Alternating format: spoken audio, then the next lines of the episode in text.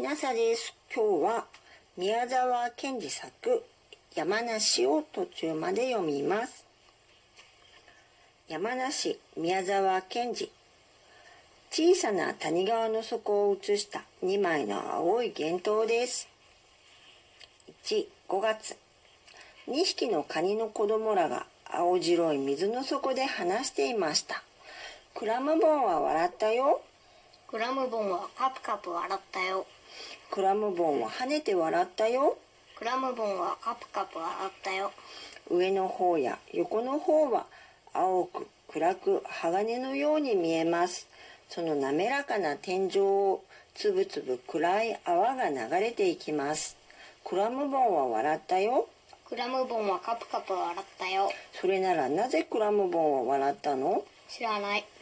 つぶつぶ泡が流れていきます。カニの子供らもポッポッポッと続けて5、6粒泡を吐きました。それは揺れながら水銀のように光って斜めに上の方へ登っていきました。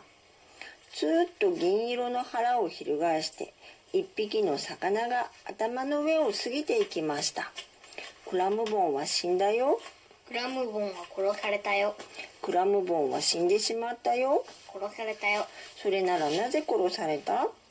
兄さんのカニはその右側の4本の足の中の2本を弟の平べったい頭に乗せながら言いました。わからない。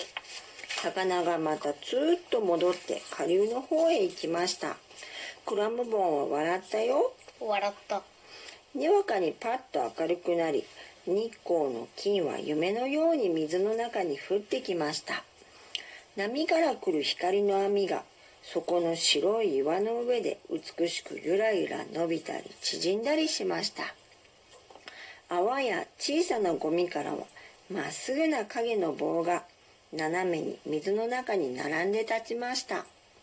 魚が今度はそこら中の金の光をまるっきりくちゃくちゃにしておまけに自分は鉄色に変に底光りしてまた紙の方へ登りましたお魚はなぜああ行ったり来たりするの？弟のカニが眩しそうに目を動かしながら尋ねました。何か悪いことをしてるんだよ取ってるんだよ取ってるの？うん。そのお魚がまた紙から戻ってきました。今度はゆっくり落ち着いてヒレも尾も動かさずただ水にだけ流されながらお口を輪のように丸くしてやってきましたその影は黒く静かにそこの光の網の上を滑りました。お魚は？その時です。にわかに天井に白い泡が立って青光のまるでギラギラする鉄砲玉のようなものがいきなり飛び込んできました。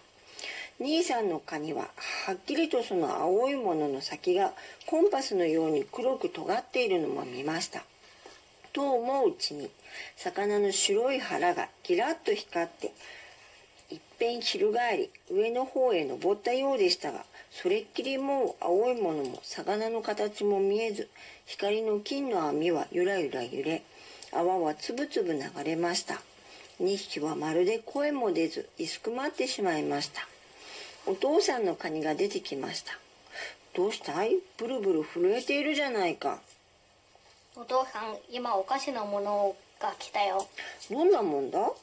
青くて光るんだよ味がこんなに黒く尖っているの。それが来たらお魚さんが上に登っていったよ。そいつの目が赤かったかい？わからない。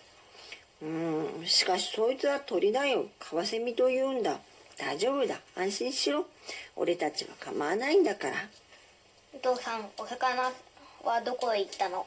魚かい？魚は怖いところへ行った。怖いよお父さん。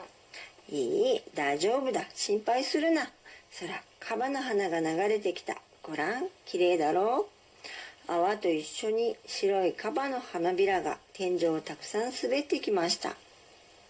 怖いよお父さん。弟のカニも言いました。光の網はゆらゆら伸びたり縮んだり花びらの影は静かに砂を滑りました。宮沢賢治さんの山梨5月でした。